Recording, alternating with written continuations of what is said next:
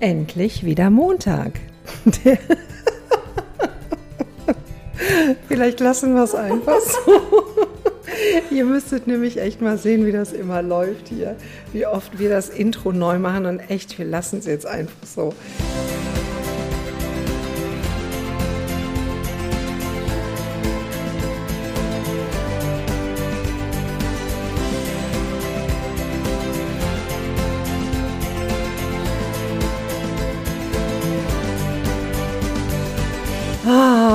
So einen Podcast zu machen, das ist nämlich nicht so einfach. Weil erstmal über das Thema zu sprechen, welches Thema nehmen wir denn heute? Und es ist ja egal, wie man drauf ist, wenn man sich das vor die Brust geschrieben hat, dass man einmal in der Woche einen Podcast macht dann kann ja kommen, was will. Und man kann halt auch einfach echt scheiß Laune haben. Und man macht den Podcast trotzdem. Und jetzt probieren wir es nochmal. Also endlich wieder Montag, der Podcast von Prinzessin Hinkelstein mit der lieben Nathalie als Freundinnen-Podcast. Und wir sprechen heute inspiriert, ihr merkt das ja schon an meiner Laune, über das Thema Wut. Nathalie meinte eben, sie wäre inspiriert durch mich und jetzt könnte man vielleicht über das Thema Wut sprechen. Ja, und das ist auch in der Tat ein total spannendes Thema, weil ähm, uns begegnet das ja auf vielen Ebenen. Also sei es denn, also wir sind ja hier im Familienurlaub gemeinsam und ähm, wir haben ja letzte Woche schon darüber gesprochen, was für Herausforderungen überhaupt so ein Urlaub mit sich bringt. Und natürlich kommt es auch zu Situationen, wo man einfach unglaublich wütend ist und wie man dann so mit dieser Wut umgeht und was man denn dann macht. Und ich finde, da kann man sehr schön verschiedene Unterscheidungen machen. Also es ist ja auch, ähm, wir, wir leben Wut bei den Kindern, wie gehen wir bei den Kindern mit Wut um? Wie gehen wir aber auch mit unserer Wut um und eben mit unserer Wut unserer inneren Kinder? Weil ich glaube, Wut haben wir ja auch irgendwann gelernt, beziehungsweise, nein, Wut haben wir nicht gelernt, aber wir haben damit gelernt, wie wir mit Wut umgehen. Das heißt, es gehört ganz normal zum Menschsein dazu, dass es Situationen gibt, die uns wütend machen. Und als Kind überhaupt Wut zu erleben, Wut zuzulassen. Das kommt ja darauf an, in welcher Familie wird man groß, in welchem sozialen Umfeld wird man groß, wird es geduldet, wird es nicht geduldet. Und ich bin jetzt, ich bin ein Kind aus den frühen 70ern. Bei mir war es so, dass äh, Wut nicht geduldet wurde. Also dass man hatte nicht wütend zu sein und schon gar nicht als Mädchen hatte man wütend zu sein. Und ich finde es ganz spannend, wenn man jetzt ähm, 40 Jahre weiterdenkt, oder nee, 50 sind es ja jetzt mittlerweile, stimmt, wenn man die Jahre weiterdenkt und dann schaut, wie gehen wir denn heute mit unserer Wut um? Und dann, da dürfen wir nämlich den Blick zurück in die Kindheit machen. Und ja, einfach gucken, wie wurde Wut zugelassen, wie durften wir Wut leben und wie gehen wir heute damit um? Projizieren wir diese Wut auf jemand anders? Schauen wir, was macht uns wütend, weil das ist ja letztendlich ein Gefühl, was bei uns entsteht. Natürlich ärgern wir uns über eine bestimmte Situation, aber wir haben jetzt zwei Möglichkeiten. Bleiben wir in diesem Ärger gefangen oder schauen wir uns an, was denn an dieser Geschichte uns so wütend macht und vor allen Dingen, warum, weil hinter einer Wut steckt ja auch eine Ohnmacht. Warum sind wir nicht in der Lage, diese Situation zu regeln und zu klären? Mhm. Ja, ähm, also ich fand das heute auch total spannend, inspiriert durch die Wut. Ähm, meinte Claudia damit, weil ähm, sie nicht wütend auf mich war, sondern weil es eine Situation vorhin gab mit, ähm, wie so oft ist, mit dem geliebten Göttergatten. Und ähm, sie sich da sehr drüber geärgert hat.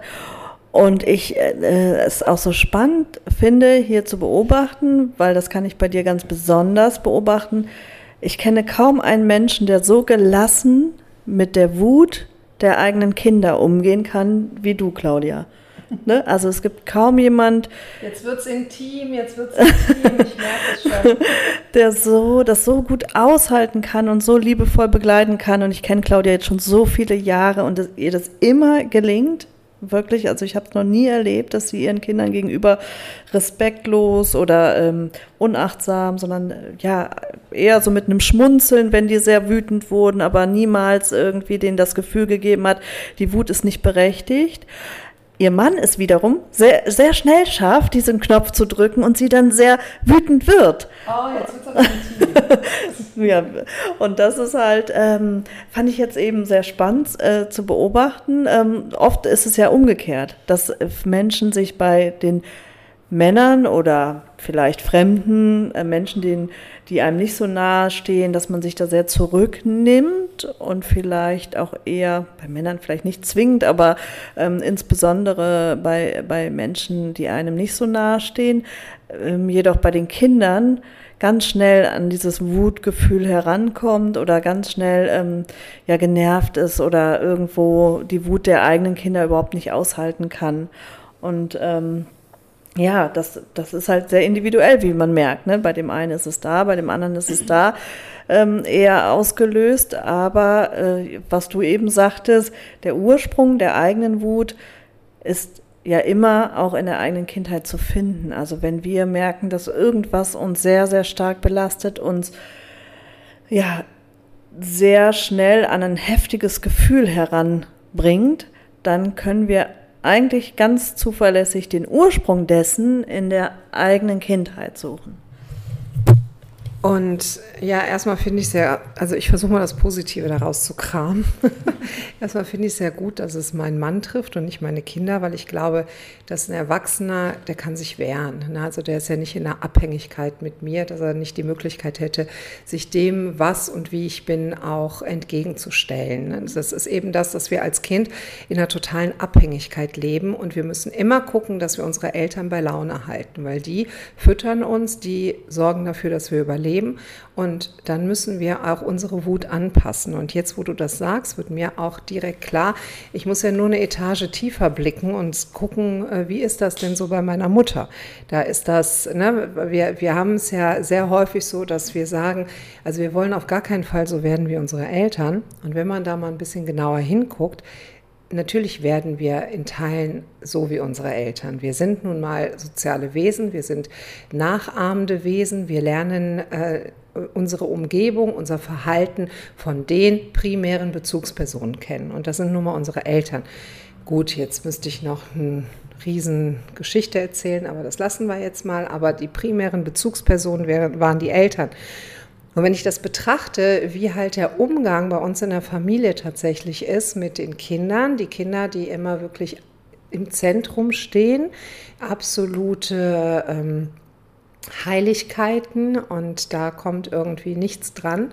Und dann äh, die Konflikte oder das, was in, was in einem so abgeht beim Partner, anders ist. Und äh, da, da sehe ich, ich sehe, dass meine Mutter auch sehr, sehr mit, mitfühlend und mitdenkend und freilassend ist, jetzt was mich betrifft zum Beispiel. Mhm. Und mein Vater, der hält die Gabel falsch rum und da geht die ab wie Schmitz Katze. Ne? Also so, dass, dass da, und wenn ich da weiter wieder zurückschaue, noch in der Vita, da ist es so, dass ihre Mutter ist wiederum aufgewachsen ohne Mann, also ohne eigenen Partner, der ist im Krieg gestorben. Und sie hat zwar noch ähm, vier Söhne gehabt und meine Mutter, aber leider waren diese Söhne nicht wirklich sehr hilfreich für die Familie. Mhm. So, und das hat auch so ein, bei meiner Mutter so ein gewisses Männerbild geprägt.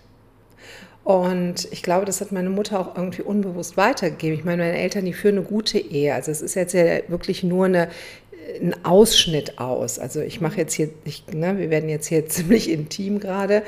Ähm, es ist nur ein Ausschnitt aus meiner Vita und es ist alles, es ist alles okay.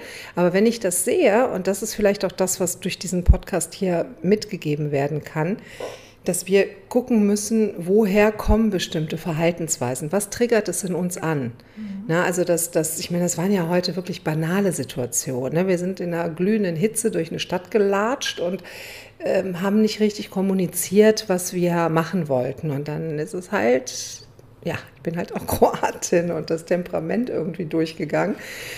Aber ähm, ja, wie sind wir sozialisiert und was haben wir in unserer Kindheit für Prägungen übernommen und wie leben wir die weiter? Das heißt, ich kann jetzt natürlich an meinem Mann rumschrauben oder versuchen, an dem rumzuschrauben, wie ich will, aber letztendlich hat er ja etwas in mir ausgelöst und da darf ich zunächst einmal hinschauen. Ich kann natürlich ihm sagen, du, es wäre gut, wenn du mir irgendwie mitteilen würdest, was du vorhast und lass uns mehr kommunizieren über die Sache und so, dann ist es auch erledigt. Aber die Heftigkeit des Gefühls, was bei mir angekommen ist, durch eigentlich ja eine totale Banalität, ist ja ein Thema, was ich bei mir zu suchen habe, wo ich wieder hingucken darf.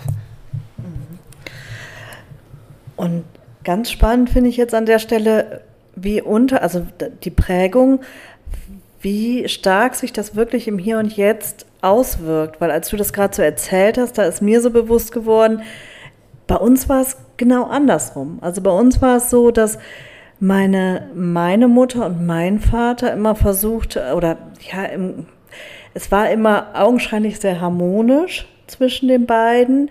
Und meine Mutter war sehr darauf bedacht, Harmonie auch wirklich mm, ja, so in, in das System zu tragen. Ähm, aber das war nicht, nicht immer so eine ganz authentische Harmonie. Also das war oftmals des Friedenswillens oder ähm, damit mein Vater keine schlechte Laune bekommt oder damit eben, ähm, also sie hat eher ihm den roten Teppich ausgerollt und versucht, es ihm recht zu machen, ähm, um da vielleicht auch eine Konfrontation aus dem Weg zu gehen. Während beide Elternteile mit uns Kindern da eher, also der Wut dann mal eher den freien Lauf gelassen haben, sage ich mal. Ne? Und das ähm, merke ich auch in meiner Prägung oder in meiner Vita, dass auch ich dazu neige, mich in der Partnerschaft eher zurückzunehmen, da jetzt nicht so konfrontativ, konfrontativ bin, ähm, sondern tatsächlich eher ähm,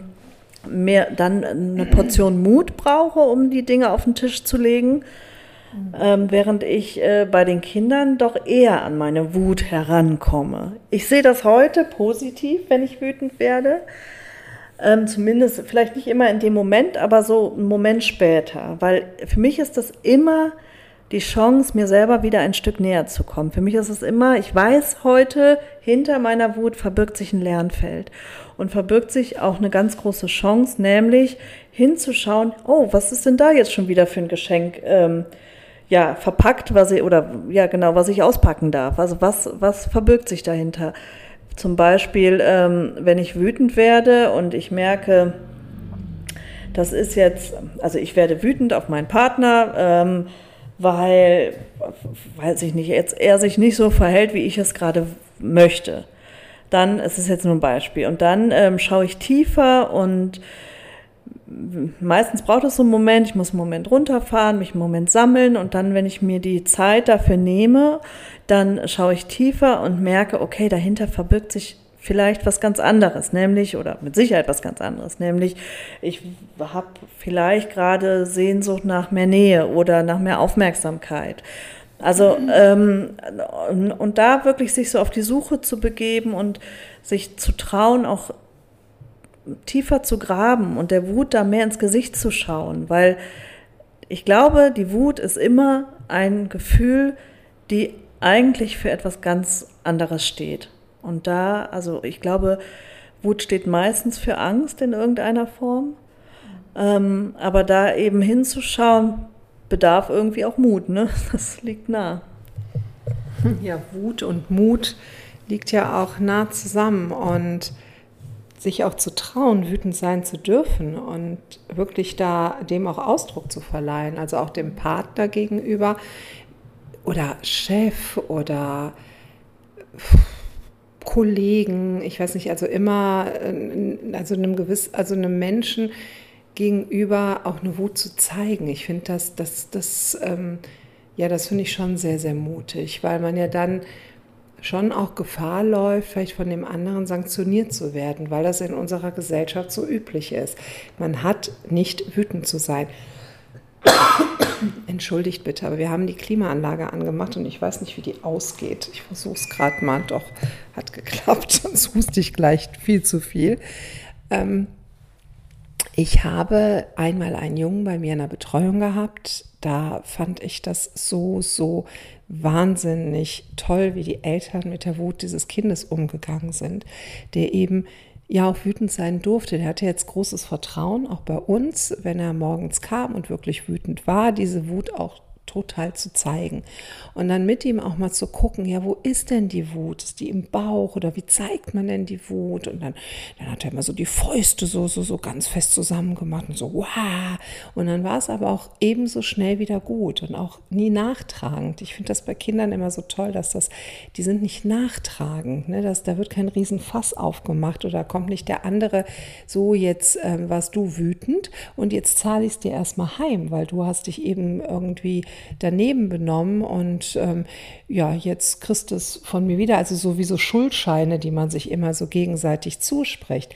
Aber äh, dahinter, also da muss man sich ja wirklich auch sehr, sehr sicher fühlen. Und vielleicht ist das auch so ein Part, dass ähm, wenn man sich in der Partnerschaft auch wirklich sehr sicher in Anführungsstrichen fühlt, dass man dann auch vielleicht eher sich dann nochmal traut, so wie bei Kindern, die ja ihren Bezugspersonen, denen sie wirklich vertrauen, da zeigen die auch die Wut. Sonst passen die sich immer noch sehr, sehr an. Also bei mir ist es immer so, wenn ein Kind äh, in der Betreuung so richtig frech wird und wütend und ja so, so seine ganzen Gefühle so richtig Ausdruck verleiht, dann freue ich mich darüber, weil dann merke ich, dass das Kind genug Vertrauen zu mir aufgebaut hat und weiß, die wird mich auch noch füttern, auch wenn ich mich so verhalte. Und ich darf mich so zeigen.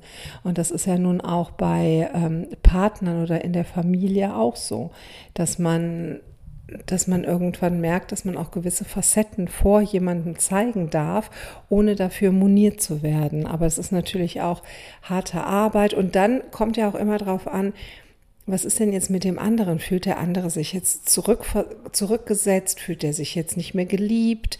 Weil das kann es ja eben auch auslösen, wenn ich da so zeternd durch Sada laufe und dann könnte es ja auch sein, dass mein Mann denkt, ja, die liebt mich jetzt nicht mehr und dann vielleicht irgendwie Angst bekommt und das dadurch zu einem schlechten Gefühl bei ihm kommt. Oder er kann sagen, ja gut, die hat ihre dollen fünf Minuten, die beruhigt sich auch wieder.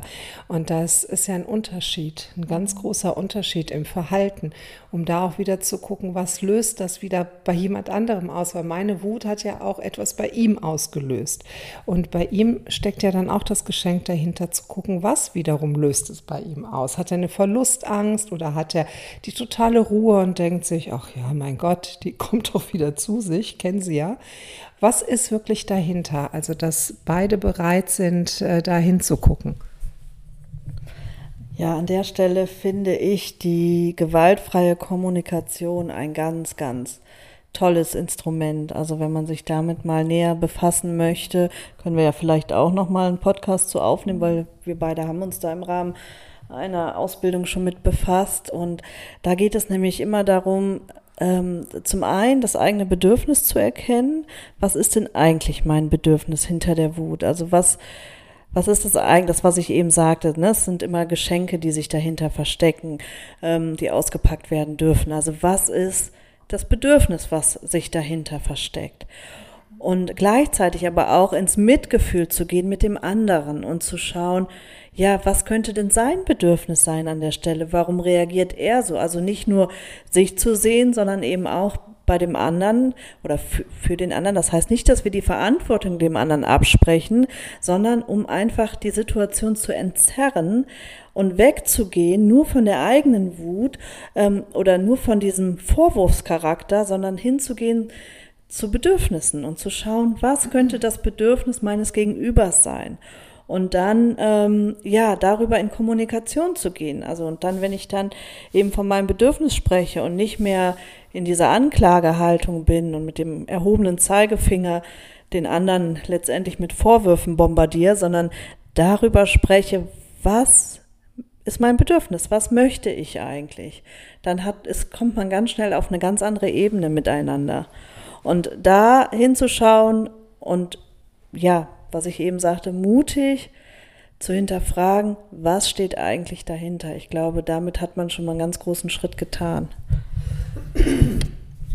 Und dann bringen wir heute die gewaltfreie Kommunikation nach Marshall Rosenberg mit hier aufs Tablett. Und in der Tat, das hat bei mir mein Kommunikationsverhalten sehr verändert. Und wie Nathalie sehr eingangs schon gesagt hat, ich kriege es auch sehr gut hin, das mit den meisten Menschen also dann auch umzusetzen. Aber bei meinem Mann vergesse ich das. Also ich vergesse, dass es gewaltfreie Kommunikation gibt. Und das ist sehr schön. Mir ist gerade, während du gesprochen hast, Nathalie, ist mir gerade durch den Kopf gegangen, wie hätte denn die Situation heute auch anders aussehen können? Ne, Im Grunde genommen waren Nathalie und ich in einer Boutique verschwunden, wie das halt schon mal passieren kann. Und die Männer, die haben in einem, ja, es war halt einfach sehr, sehr heiß in der Stadt, die haben gewartet.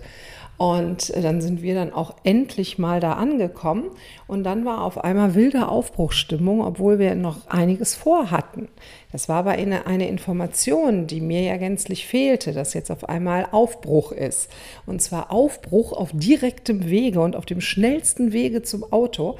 Ähm, durch, durch eine Gegend, wo wir nie im Leben langlaufen würden. Und ich dachte mir, geht's noch? Wieso laufen wir denn da lang? Und fühlte mich sofort total angegriffen. Und wenn ich es geschafft hätte, also Marshall Rosenberg, der hat immer Giraffenohren und Wolfsohren so als Symbol, höre ich etwas mit Wolfsohren und will ich das, will ich eben auch so angegriffen mich fühlen und zeter ich zurück.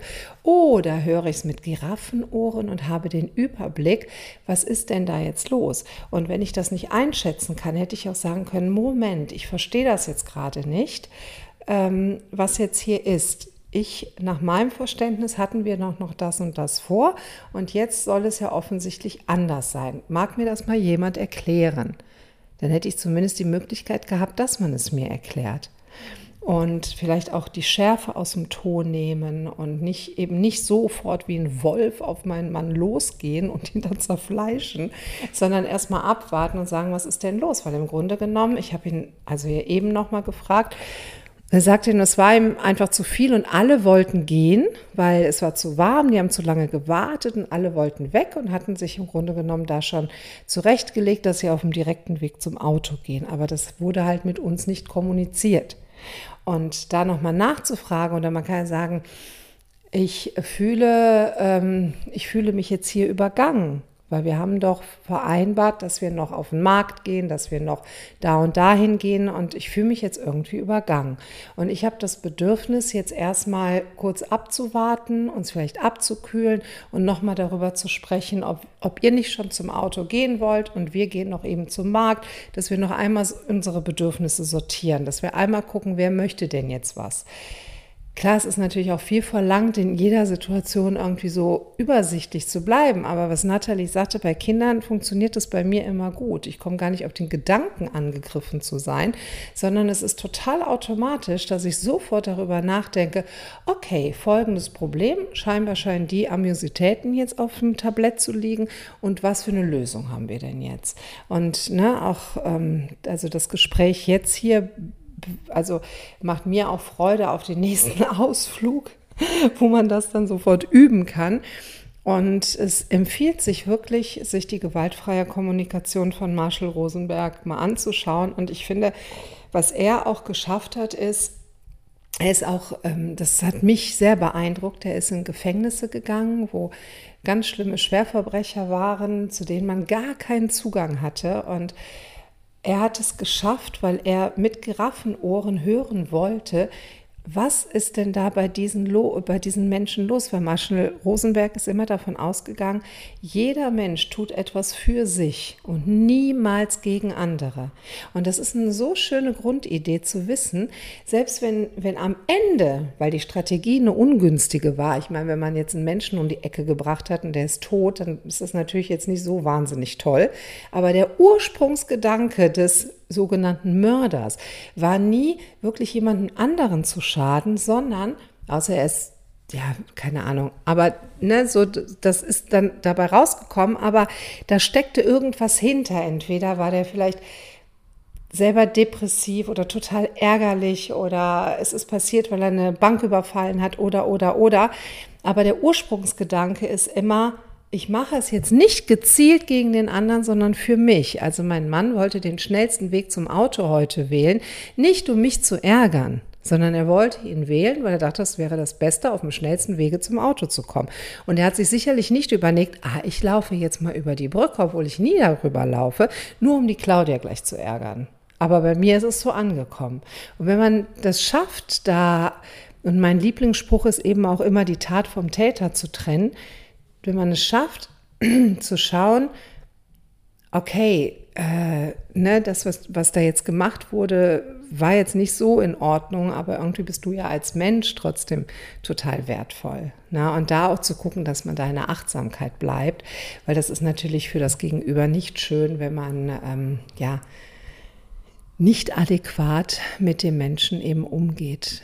Das ist einfach nicht gut. Also, Marshall Rosenberg wird, können wir ja vielleicht für nächste Woche mal aufs Tablett nehmen und noch ein paar Gedanken im Vorfeld machen. Da gibt es auch viele Informationen, weil man tatsächlich über die Gefühle an die Bedürfnisse kommt. Und wenn man sich die Bedürfnisse dann erfüllt, dann hat man auch das Problem nicht mehr. Und gewaltfreie Kommunikation mit allen, mit Kindern, mit Partnern, überall zu integrieren, ist einfach was ganz Fantastisches. Ja, fände ich auch ein sehr schönes Thema, weil es so eine wahnsinnige Bereicherung, ich glaube, für jeden sein kann und für jede Form von Beziehung sein kann. Ja. Genau, ich glaube, dann haben wir für heute, ähm, ja.